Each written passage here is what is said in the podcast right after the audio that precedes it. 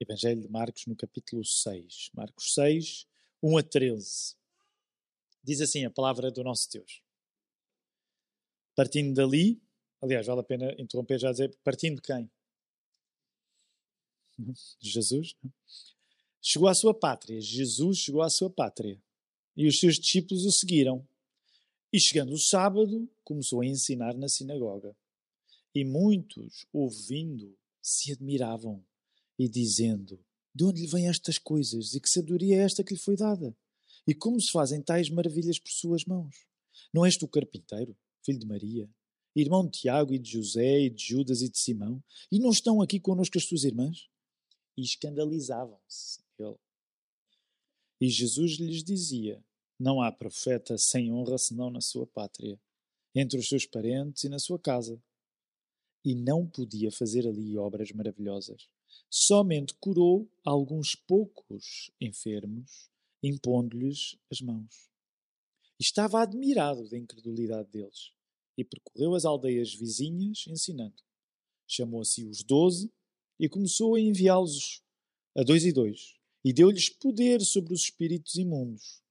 E ordenou-lhes que nada tomassem para o caminho, senão somente um bordão, nem alforje, nem pão, nem dinheiro no cinto, mas que calçassem alparcas e que não vestissem duas túnicas. E dizia-lhes: Na casa em que entrardes, ficai nela até partirdes dali. E quando alguns vos não receberem, nem vos ouvirem, saindo dali, sacudi o pó que estiver debaixo dos vossos pés, em testemunho contra eles. Em verdade vos digo que haverá mais tolerância no dia do juízo para Sodoma e Gomorra do que para os daquela cidade. E saindo, saindo eles, pregavam que se arrependessem. E expulsavam muitos demónios e ungiam muitos enfermos com óleo e os curavam. Tenho é uma frase gasta. E eu pensei, não vou usar, mas depois pensei, vou usar paciência. Querem, uh, sabem quando o pregador diz, tenho boas e más notícias? Né? É clássico. Tenho boas e más notícias. Quais querem ouvir primeiro? As más primeiro? Uh, as, uh, não, digam que querem as boas, é verdade. Quero as boas, as boas notícias. De facto, eu devia ter perguntado isto de outra maneira. As boas é que este texto, este texto de Marcos 6, é dos textos aos quais eu, aos quais eu me tenho dedicado mais nos últimos anos uh, no Evangelho de Marcos. É dos meus textos preferidos. E agora, perguntam, e as más? Este texto é dos quais, dos textos aos quais eu me tenho dedicado mais nos últimos anos, é dos meus textos preferidos perceberam? Portanto, a minha tentação de, como é um texto que eu gosto muito, me estender é grande. Mas, felizmente, a vantagem da Algés agora é que, como nós temos de terminar sem falta às três, três e pouco, mas este texto tem sido um, um texto que, nos últimos anos, por algumas razões, uh, tem mexido especialmente comigo. Um, e eu gostava de vos dizer porquê, pregando a palavra de Deus para cada um nesta hora. A vantagem de falar em Marcos 6 a um grupo que já leu Marcos 1 a 5 é que não é preciso fazer tanto contexto porque nós temos semana após semana andado aqui. Portanto, vocês, permitam-me dizer assim, já estão suficientemente contextualizados com a ação. Outras ocasiões em que tenho pregado este texto, preciso fazer aquilo que hoje não preciso, que é mais contexto. Não se esqueçam, vamos voltar a olhar para trás só para nos situarmos, e eu sei que nós estamos expostos a uma experiência também única, porque hoje, pelo que vejo, observação rápida, a grande maioria, este é o segundo culto que já está assistido, portanto, ainda por cima já me ouviu a pregar. E, e, o que significa esta hora e tal, comemos uma coisa rapidamente, mas aquela hora assim meio. Um, esta, quando há cultos esta tarde, eu, eu sinto mais solene, é? quando cultos às duas, três da tarde, sinto-me mais solene do que os cultos da manhã. Porque, como tenho 46 anos, noto que o meu ritmo fica mais lento mesmo, então fico mais solene. Não é solenidade, na prática é mesmo só, só, só lentidão. Mas uma das coisas que eu gostava que vocês saboreassem e não estou a dizer com isto que a palavra tem de ser entendida como uma sobremesa nesta hora, mas eu gostava que vocês pudessem saborear alguns dos aspectos que neste texto uh, pessoalmente me, me têm apaixonado e que devem chamar a nossa atenção. Olhem só novamente para o, para o último texto que nós vimos na semana passada, para, só para nos voltarmos a, a situar. É? Lembram-se? Semana passada foi o pedido de Jairo, a cura da mulher com fluxo de sangue, e a ressurreição da, da, da cura de, da ressurreição da filha de Jairo. Aqui há, um, há, uns anos nós dávamos uma classe de escola dominical lá na Lapa só sobre o Evangelho de Marcos. E eu geralmente convidava as pessoas a decorarem a estrutura do Evangelho de Marcos. Não é decorar o Evangelho, mas a estrutura. E não é muito difícil. Eu não, não tenho dito muito isso para vocês fazerem, mas, mas permitam-me dizer, porque esta é uma das vantagens de nós estarmos numa plantação de igreja, temos um, um relacionamento mais próximo, mais familiar. Pondera, ires decorando a maneira como isto está a acontecer. Não é difícil ires decorando na prática como é que isso se faz. Tu olhas para os títulos e vais decorando. Por exemplo, pensa assim, Marcos 1, apresentação do Evangelho de Marcos, uh, João Batista, batismo de Jesus, tentação no deserto, chamada dos primeiros discípulos para serem pescadores de homens, uh, cura da, do endemoniado na sinagoga, cura da sogra de Pedro em Cafarnaum, Jesus retira-se para orar, uh, cura do paralítico. Encerra-se, Marcos 1. Marcos 2, o, o, o, uh, desculpa, eu disse paralítico leproso. Marcos 2 aí sim, paralítico é levado pelos três amigos e Jesus cura-o dizendo para que todos saibam que o filho, na terra, o filho do homem tem na terra poder para levar, perdoar pecados, levanta, toma o teu leite e anda. Não precisas decorar isto, esta é a maneira como eu decoro, percebes? Depois, vocação de Levi, Jesus é acusado não, de não quebrar o sábado, de quebrar o sábado e de não jejuar, percebe? Não precisas fazer como eu faço, mas tenta ir absorvendo, porque é muito valioso Sabem porquê? Claro que vocês podem dizer, Tiago, mas tu és pago para saber, não é? És pastor, tu és pago para saber. Mal-te se não souberes. Mas deixa-me dizer que não é só para pastores que isto vale. Porque a cada conversa que tu tenhas com uma pessoa, se tu tiveres memorizado fundamentalmente a vida de Jesus em Marcos, que é o evangelho mais curto, mais fácil de memorizar, significa que tu, a qualquer circunstância que fales com alguém, tens a capacidade de recordar um episódio significativo da história de Jesus. Sabem que é esse o esquema que eu ainda hoje uso, passado, passados alguns anos de ter estudado o Evangelho de Marcos. É, dependendo da pergunta, eu pensar assim: o que é que Jesus viveu, das circunstâncias que viveu, que se possa aproximar da pergunta que esta pessoa me está a, falar, a fazer. Ou mesmo às vezes quando não há perguntas, mas há simplesmente uma história e nós lembramos daquilo que Jesus viveu.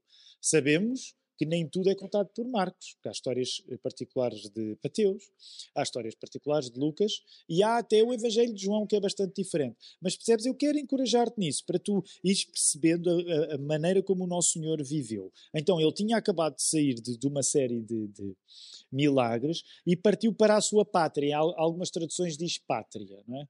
Alguma coisa está a assobiar, eu já, já está a assobiar, é isso. É lá fora? É um papagaio, sério? Eu pensei que era mesmo um telemóvel. Já ia acusar alguém. Quem é? É um papagaio? Uau! Ouviram a palavra a chamá-los, até os papagaios bem. Uh, vamos embora. Uh, então, uh, algumas traduções diz pátria, porquê? Porque não te esqueças. Oh, bem, vamos só fazer revisão da matéria-idade. Onde é que Jesus nasceu? Hã? Onde é que Jesus nasceu? Nasceu, nasceu. Eu sabia, né? Se a pessoa for de repente. Onde é que ele nasceu? Belém. Não há dúvidas acerca disso. Onde é que a primeira infância de Jesus é passada? Hã? Egito. Não se esqueçam que ele tem de fugir para o Egito. E depois, de facto, ele vai para onde? Nazaré. Ele é chamado de Nazareno, porque é em Nazaré, de facto, a terra dele. Isto é interessante. Eu não sei qual é a tua terra. A minha terra não é grande terra, embora eu tenha orgulho nela. Eu cresci na Amadora. Não é assim uma terra, né? mas também não vou negar. Sou da Amadora, para que é que vou ter vergonha disso? Não é? Vim da linha de Sintra, sou da Amadora. Foi lá que eu cresci. Uh, não se costuma dizer, não se costuma falar muito acerca de, do orgulho que a pessoa que tem, uh, a pessoa que cresce na Amadora não tem geralmente necessariamente um orgulho nisso. Mas também deixem-me dizer, Nazaré era uma terra algo desprezada. Não estou a dizer que Nazaré é igual à Amadora, mas não se esperava uh, grande coisa daquela região. Era uma região pobre. No entanto, Jesus vai lá. Os estudiosos debatem até que ponto é que Jesus, ao ir a Nazaré, não estava uma vez mais a tentar fazer o quê? Que eu quase em todos os sermões digo que Jesus está sempre a tentar fazer e nunca consegue. O que é que vocês acham que poderia estar em causa se Jesus foi à terra dele? Nós costumávamos dizer antigamente, vou à minha terra. O que é que Jesus estaria a tentar, eventualmente? E ensinar e ensinou. Não está errado. Não está errado. Mas, mas outra coisa que podia estar em causa. Descansar, vou à minha terra, vou tentar descansar. Agora, é interessante porque dependendo da harmonia dos evangelhos que nós seguimos, um, encontramos, por exemplo, em Mateus 13, esta história também contada. O que acontece é que chega o sábado, ele está na sua terra, não, não, não se esqueçam, com os seus discípulos, diz-nos o verso 1, e ele terá sido convidado para falar na sinagoga. Eu agora não posso ir a detalhes, pois tu quiseres podes aprofundar mais para perceberes como é que as sinagogas funcionavam naquela altura, mas era comum haver um colégio da sinagoga, um, vamos dizer, uma equipa pastoral, um presbitério na sinagoga, e, e, e convidar-se alguém que era conhecido para dar uma palavra. No fundo não é assim tão diferente de uma igreja evangélica, em que vem alguém conhecido e a pessoa convida para, olha, prega, prega a palavra. Por exemplo, em breve, se Deus quiser, nós receberemos, por exemplo, o pastor Guilherme, que tem estado connosco, o Loá Neto, uh, lá da igreja em Espanha, em Granada. Se Deus quiser, ele daqui a duas semanas estará connosco na igreja e eu soube, então em antecipação disse, pastor Guilherme, pregue para nós na Lapa. Não era muito diferente. Então, por alguma razão, esse convite chega e é isso que vocês encontram no verso 2. Se vocês forem em Mateus, a história está mais dilatada, em, em, Mateus. Há alguns detalhes que são dados que não são dados aqui, mas vocês têm a reação, porque Marcos quer concentrar-se não naquilo que Jesus pregou, noutros lugares vocês vão encontrar mais detalhes acerca do que Jesus pregou, mas Marcos não está interessado nos detalhes acerca do que Jesus pregou. Marcos está, Marcos está interessado no quê? Na maneira, na reação àquilo que é pregado. É o que interessa a Marcos. É, é esse contraste entre aquilo que Jesus prega e a reação. E olhem lá. Muitos ouvindo se admiravam, dizendo: De onde vêm estas coisas? Que sabedoria é esta que lhe foi dada? Como se fazem tais maravilhas por, sua mão, por suas mãos? Não é este carpinteiro, filho de Maria, irmão de Tiago e de José, de Judas e de Simão, e não estão connosco as suas irmãs e escandalizavam-se nele. Agora, aproveitando o facto de sermos um, um povo aqui mais familiar, quero-te perguntar, o que é que tu achas que está em causa nesta reação? Como é que tu lês esta reação? Quando tu lês esta reação das pessoas de Nazaré, o que é que achas que aqui está em causa, nesta reação? Espanto. Porquê? Eles conhecem Jesus. Eles estão a lidar com um Jesus que não corresponde ao Jesus que eles conheceram. Então reparem, o, o, que eles dizem, como é que isto é possível? Uh, como se costuma dizer, uh, eles conheciam Jesus desde que, ele, desde que ele cresceu lá. Eles conheciam Jesus de gingeira. Como é que é? Então, espera aí. Como é que este Jesus que a gente conhece, o filho do carpinteiro, temos as irmãs connosco ainda, o que é que passou na cabeça dele para de repente ele falar como fala? De onde é que vem esta autoridade? E, e, e reparem a ironia. E, e, por isso é que este texto fala tanto comigo e eu acho que também vai, vai falar convosco quando nós estamos nos lugares que melhor nos conhecem, é precisamente nesses lugares que, se houver alguma mudança na nossa vida, mais reação nós recebemos. Espera aí, não pode ser. Este eu conheço bem.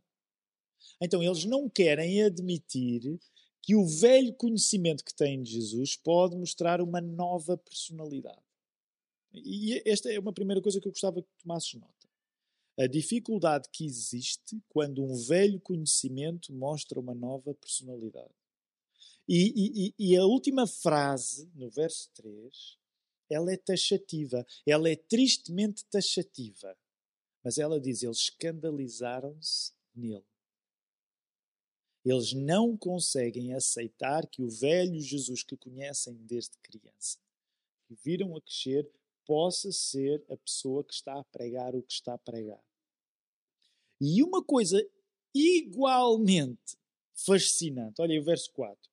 E Jesus lhes dizia: Não há profeta sem honra senão na sua própria pátria, na sua pátria, entre os seus parentes e na sua casa.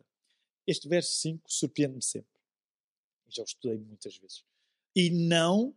É qual é o verbo que tu tens aí à frente? Na tua tradução, não podia. Como assim não podia? Estamos a falar de quem? Jesus não podia? Como assim? Como assim Jesus não podia? Lê. Jesus não podia fazer ali obras maravilhosas. Somente curou alguns poucos enfermos impondo-lhes as mãos. Então, o que está aqui em causa é aquilo que vai ser afirmado logo de seguida e o nosso espanto continua. Olha aí, verso 16. E estava, o quê? Admirado da incredulidade deles. Jesus fica admirado. Vocês sabem que essa é uma das questões que rapidamente aparece quando nós estamos a ler o Evangelho. Porque nós acreditamos que Jesus é Deus, acreditamos que Ele é homem. as duas coisas ao mesmo tempo. É fácil de explicar isto? Não é. Mas acreditamos nas das duas coisas. A doutrina que se chama, que existe para defender isto, chama-se a doutrina da união hipostática. Os cristãos tiveram uh, uma história longa para, para compreender que Jesus é Deus e Jesus é homem e acreditam nas duas coisas acontecendo ao mesmo tempo. É fácil de explicar, não é, mas é a nossa convicção. Jesus é Deus. Por exemplo, que é que isto é importante? Porque tu vais encontrar movimentos que parecem cristãos e que não acreditam que Jesus é Deus. Não se pode chamar cristão alguém que não acredita que Jesus é Deus. Dou-te um exemplo e com respeito, mas não acreditam que Jesus é Deus. A testemunha de Jeová não acredita que Jesus é Deus. Ela não é cristã, não acredita que Jesus é Deus. Outros movimentos ao longo da história muitas vezes não acreditavam que Jesus era homem. Nós acreditamos nas duas coisas. Uma das coisas que nos espanta é que, de facto, como é que nós reagimos aos textos na palavra em que Jesus demonstra ignorância de algumas coisas ou espanto? Nós não sabemos explicar isso completamente, mas sabemos que isso faz parte do facto de ele ser pessoa, porque ele ficou de facto admirado com a falta de fé das pessoas da sua terra. A única vez que este termo, este termo que aqui tu tens traduzido como admirado é usado é para a fé do centurião no Evangelho de Mateus. E esta ideia de admirado não é, ai que surpresa. Não, não, é uma ideia de a pessoa não sabe o que é que há de fazer com aquilo. E há uma consequência da falta de fé deles. E é uma, uma, uma consequência com, com, com, alguma piada. Ainda no verso anterior, verso 5, é, somente curou alguns poucos enfermos impondo-lhes as mãos. Porquê? Porque não podia fazer ali obras maravilhosas. Alguns dos estudiosos dizem até que, uh, tendo em conta a pouca fé que os nazarenos tiveram em Jesus, uh, as pessoas que Jesus terá curado foram apenas os, os constipados. Foram as coisas uh, Há, há, há, há estudiosos que dizem porquê? Eu gostava que tu pensasses nisso, porque isto, isto, isto tem-me interessado muito ao longo dos anos.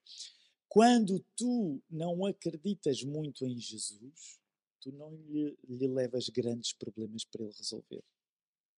Nazaré não tem fé em Jesus, então, epá, manda aí os constipados, epá, estou com uma otite, epá, dói-me uma coisa, epá, manda aí o pessoal que não, não tem grandes problemas. Porquê? Porque não há fé em Jesus. E ele não pôde fazer ali grandes sinais. Porque a falta de fé das pessoas impediu que grandes sinais fossem feitos. Lembras-te já a semana passada eu te falei nisso? Quando eu te disse que, por exemplo, uma das coisas que fica gravado no teu coração quando tu lês o Evangelho de Marcos com o coração aberto é que tu ficas impressionado porque são de facto as pessoas que têm grandes necessidades que são recompensadas. As pessoas que não têm grandes necessidades não saem recompensadas por Jesus, porque elas não levam até Jesus grandes problemas para resolver. E lembras-te, semana passada, uma das coisas que eu partilhei contigo foi: pensa de que forma é que o mesmo se aplica a nós. Não tens de concordar com esta crítica que eu faço, mas é uma crítica que eu faço, sobretudo pensando muitas vezes no nosso movimento e pensando na nossa denominação, nos batistas. Às vezes nós temos uma certa tendência de olhar para as pessoas que precisam de milagres com superioridade moral são os enganados, vão atrás de qualquer coisa, qualquer vendedor da banha da cobra os engana. Deixa-me dizer, isso é verdade. Eu não estou a dizer que isso não é verdade. Mas há uma coisa que eu me tenho percebido à medida que os anos passam e que eu leio mais a palavra de Deus. As pessoas que têm necessidades reais de Jesus são aquelas que levam alguma coisa dele.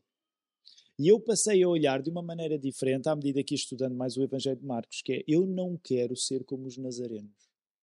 Eu não quero levar apenas pequenas constipações a Jesus. Porque se eu levar apenas as minhas pequenas constipações, os meus pequenos resfriados, as minhas pequenas dores de barriga, significa que Jesus não está a poder fazer coisas grandes na minha vida porque eu não estou a ter fé nele.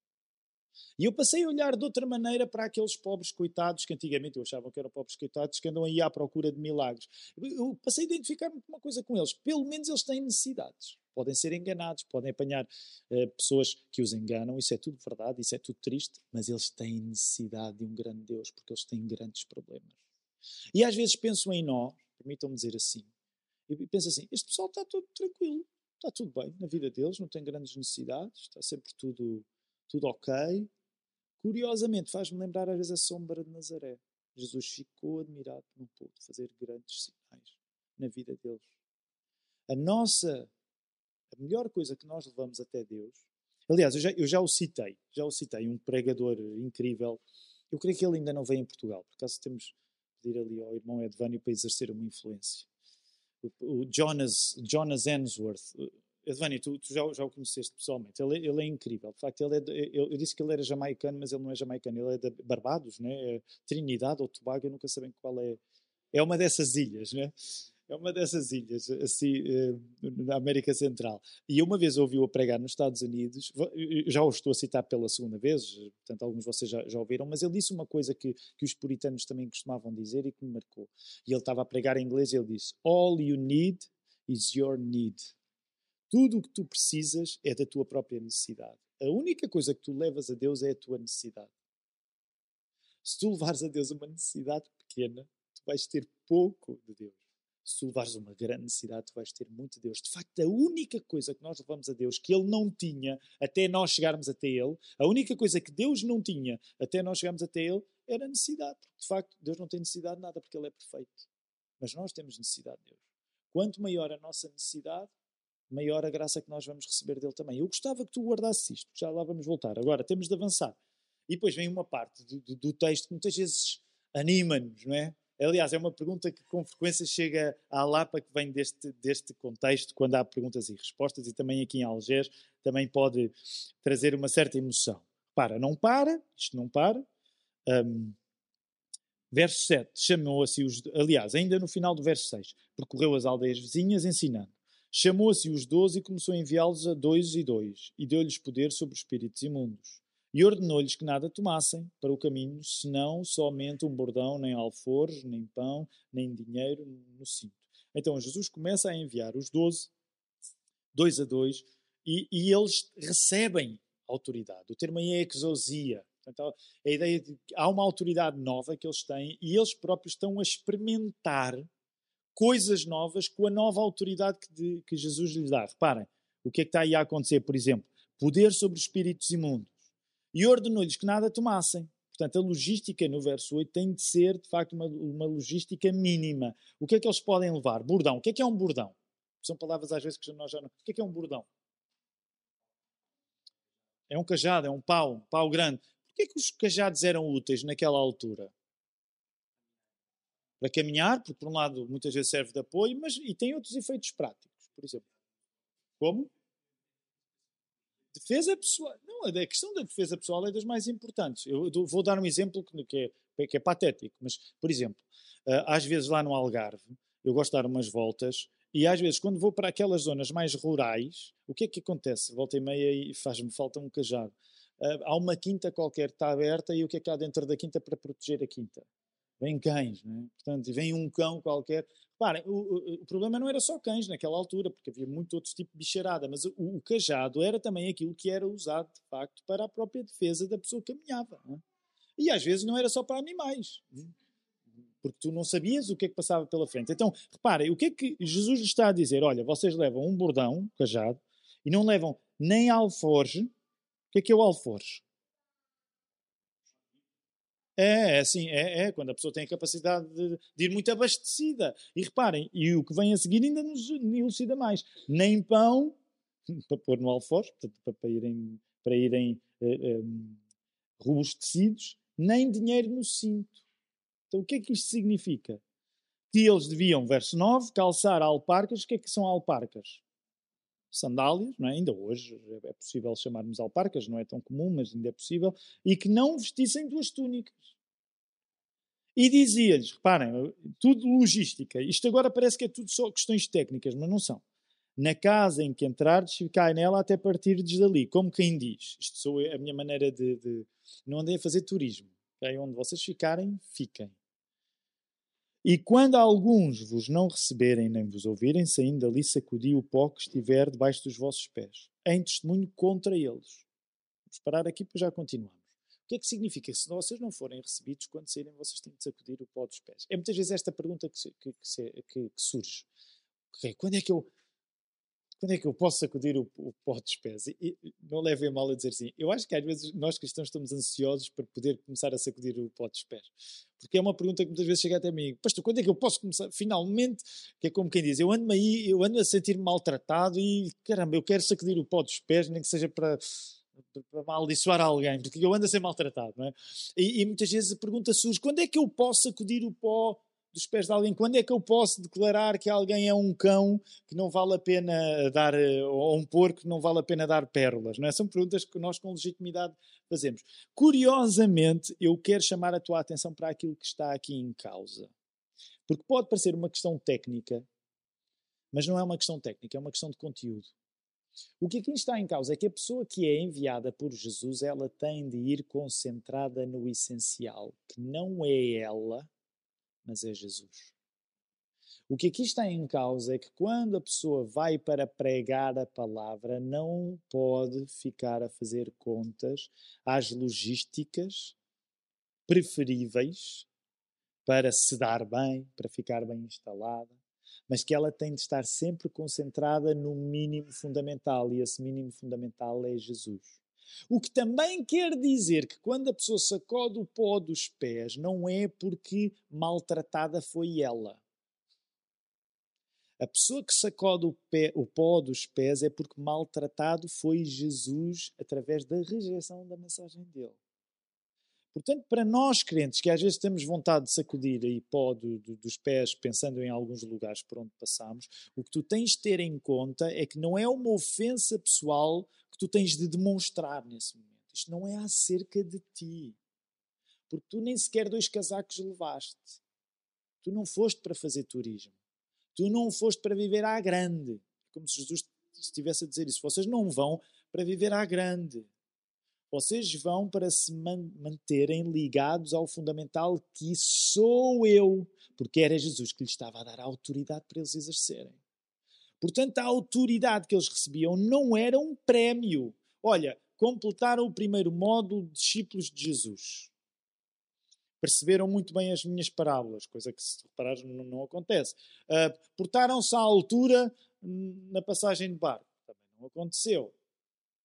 Uh, perceberam bem o que estava a acontecer quando a mulher tocou em mim e tirou, tirou, tirou a. Como é que se diz? Saiu virtude né, de Jesus. Jesus não está a dar um prémio de vocês adquiriram boas notas no primeiro módulo ou segundo módulo serem discípulos de Jesus. Não tem nada a ver com isso. O que Jesus está a dizer é que quando vocês vão, mesmo dois a dois, vocês têm de estar concentrados no essencial. E o essencial sou eu, porque sou eu que vos dou autoridade. Logo, quando vocês manifestam repúdio das pessoas que não me receberam, não se confundam, não se metam no meio do assunto que isto não é acerca de vocês é acerca de mim. Por isso é que eles têm de sacudir o pó dos pés. Não é, não é em jeito, permitam-me dizer assim, senhor Tiago Cavaco não volta a entrar nesta casa. E, lá vou eu. Não tem nada a ver com o Tiago. Que horror, isto é maneira de me tratar a mim, que vim, sabe-se lá de onde. Não tem nada a ver com o Tiago. Tem a ver, quando o Tiago fala de Jesus, se Jesus foi rejeitado, eu digo, eu não tenho mais nada a ver com isto. E aí sim, seguimos o nosso caminho. Portanto, não é género a minha ofensa pessoal. Não é o respeito que foi, foi pisado. Okay? É uma questão de Jesus estar no centro da questão. E reparem, para terminar, em verdade vos digo que haverá mais tolerância no dia do juízo para Sodoma e Gomorra do que para os daquela cidade. O facto de haver menos tolerância para aquelas pessoas do Sodoma e Gomorra não significa que eles trataram mal os discípulos de Jesus. Tu não podes tratar mal um discípulo de Jesus. Não. Significa que se eles foram enviados em meu nome e foram maltratados, fui eu que fui maltratado. Não tem a ver com os discípulos. Tem a ver com aquele que comissionou os discípulos. E saindo ele, saindo eles, pregavam que se arrependessem. E expulsavam, esta é uma boa notícia, expulsavam muitos demónios e ungiam muitos enfermos com óleos com óleo e os curavam. A coisa interessante é que, de facto, começa a fazer diferença o uso da autoridade que aqueles apóstolos receberam de Jesus. Porque quando tu não te metes no caminho, quando o teu ego não se torna a coisa mais importante, o poder que Jesus te dá vai servir para outros serem libertados. Agora, repara, isto significa, quero aplicar, sobretudo em duas aplicações finais para nós. Isto significa que tens dois textos que são diferentes. Do, de, neste caso, e nós estamos a agrupá-los assim. Portanto, estamos primeiro a falar de Nazaré e depois no envio de Jesus, uh, de, dos seus discípulos. Primeira coisa que eu quero que tu penses para terminarmos ainda é acerca de Nazaré. Portanto, ainda acerca do, do, do primeiro episódio. Que está relacionado com os lugares onde há presunção de familiaridade. Sabem, este, este, este tem sido um assunto desenvolvido nos últimos anos. Agora estou a pensar, eu não quero passar a vida a falar na Lapa, porque de facto Algés é Algés e e vai ser ainda melhor que a Lapa. Não tem nada a ver com ser melhor, porque as igrejas são de Jesus, portanto são todas boas e más ao mesmo tempo, e a glória é para Ele. Mas eh, permite-me dizer isto, eu não quero estar sempre a falar da Lapa, mas, mas há aqui um exemplo que eu quero dar. Por exemplo, uma das coisas que eu me apercebi à medida que o trabalho se ia desenvolvendo é que a igreja, quando prega Jesus, não fica a pensar na sua logística ou por ser grande ou por ser pequena.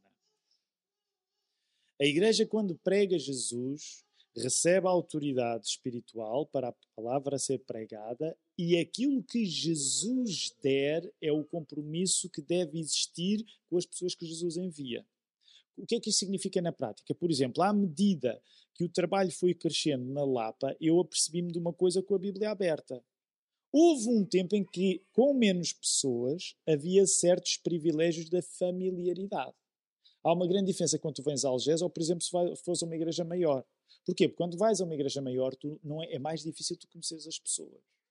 Então, numa igreja maior, tu tens de ir prescindindo do privilégio da familiaridade que existe em lugares mais pequenos.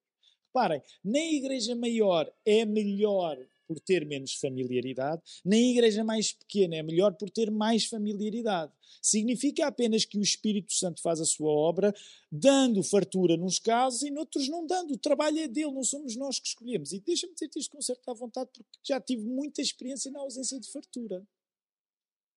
Quando por alguma razão a quantidade aumenta, tu não imprimes a tua própria agenda. Ok, agora tem de ser muitos. Não, tu queres ser um mordomo fiel. Então, por causa disso, percebes que, por exemplo, a característica da familiaridade eventualmente se vai perder quando a comunidade cresce.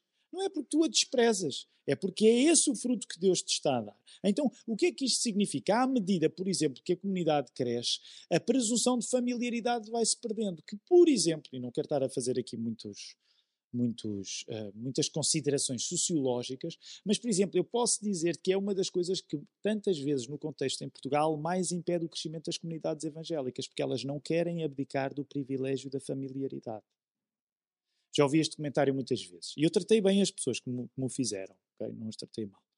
E eu sei que não era mal intencionado o comentário, mas não era nada bíblico. Ah, eu não consigo imaginar como é que é estar numa igreja onde, onde as pessoas não se conhecem a todas.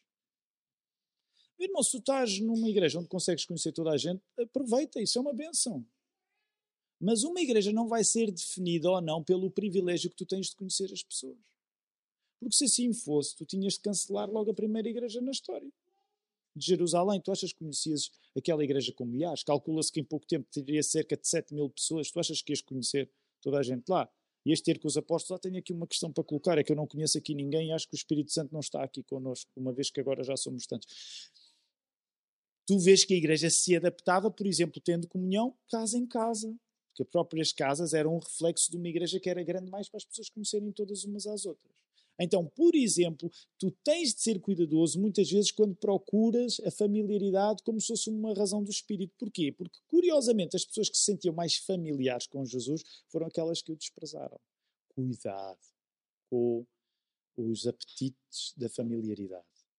Porque quando Jesus foi à sua pátria, à sua família, foram aquelas pessoas que não conseguiram aceitar a mudança. E quero sugerir-te uma analogia ainda com cuidado, até porque sei que falo em assuntos complicados quando falamos no, na nossa família. Agora estou a falar nas nossas famílias de origem.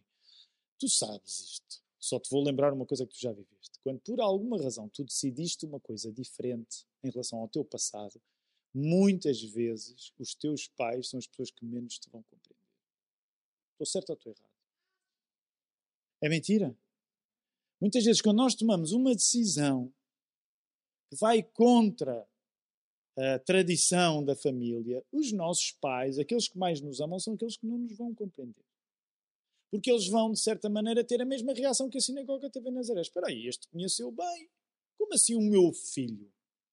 Como assim o meu filho a mudar? Porquê é que há tão poucos evangélicos em Portugal? Também por causa disto. Porque as pessoas têm medo de se tornar diferentes aos olhos das pessoas que sempre nos conheceram. Porquê é que as pessoas têm medo de se tornar evangélicas? Epá, se eu de repente chegar e disser, olha, eu agora sou isto diferente, como é que eu vou sobreviver num meio pequeno? Uma boa parte da resistência que existe em Portugal à mudança tem a ver com isto. É um país pequeno com muito medo de mudar. Porque quando tu mudas, deixas de ser reconhecido pela maioria. O que é que eles fizeram com Jesus? Espera aí, calma aí, Jesus.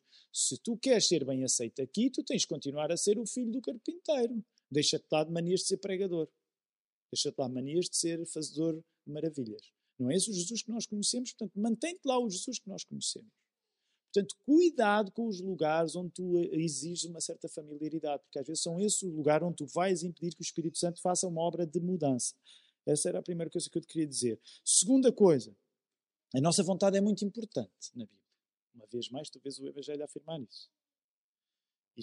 Diz-te isto a alguém que acredita, eh, acredita no monergismo. Depois tu vais para casa googlar, ok? O que é que é o monergismo? Eu sou um monergista. Eu acredito que tudo na nossa vida acontece de facto por vontade de Deus. A nossa vontade, na prática, é apenas uma resposta àquilo que já é a vontade de Deus. Mas tendo dito isto, tendo dito isto, a Bíblia ensina-me de que o uso da minha vontade é importante.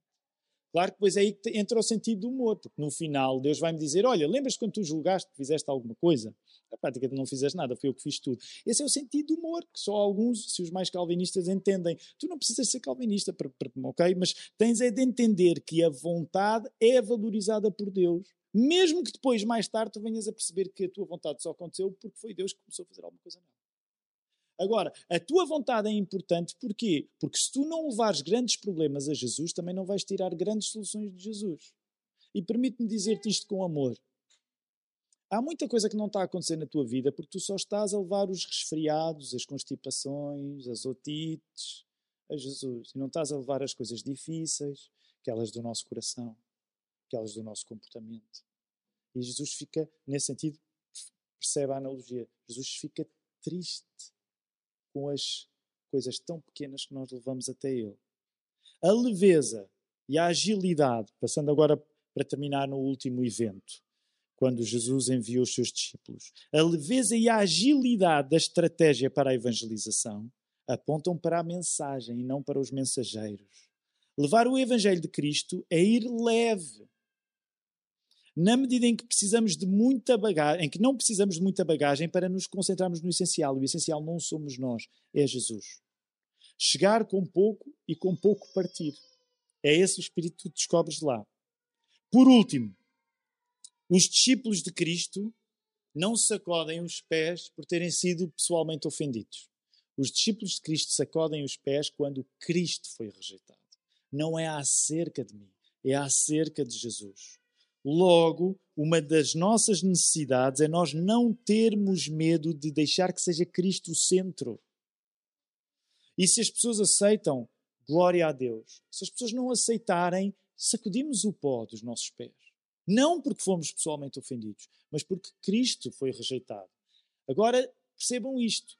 É fundamental tu largares o lugar onde Cristo está a ser rejeitado. Porquê? Porque há lugares onde Cristo vai ser aceito. Por isso é que o texto termina com uma nota positiva. Aqueles que é para dizer a Deus é para dizer a Deus, porque há lugares onde as pessoas vão aceitar Jesus. A minha oração nesta hora é que nós, durante esta semana, na nossa vida, no nosso dia a dia, por muito banal que ele seja, nós possamos ter este mesmo espírito de prontidão, de procura pelo Espírito Santo nos trabalhos que nós temos de testemunharmos com Jesus não base no nosso orgulho, não, não com base na nossa estratégia, não com base na, na ideia que temos, mas com base em Jesus. E a partir daí progredirmos. Eu sei que na prática não é fácil nós uh, assumirmos o momento em que é preciso parar aqui para ir para acolá. Sei que isso não é fácil, mas o Espírito Santo está cá para nos ajudar. Para que seja Jesus a ser reconhecido na nossa vida e não o nosso próprio exemplo. E é por isso que nós queremos terminar. Uma vez mais, vamos louvar este Jesus. Ele é que é o nosso Deus, não somos nós.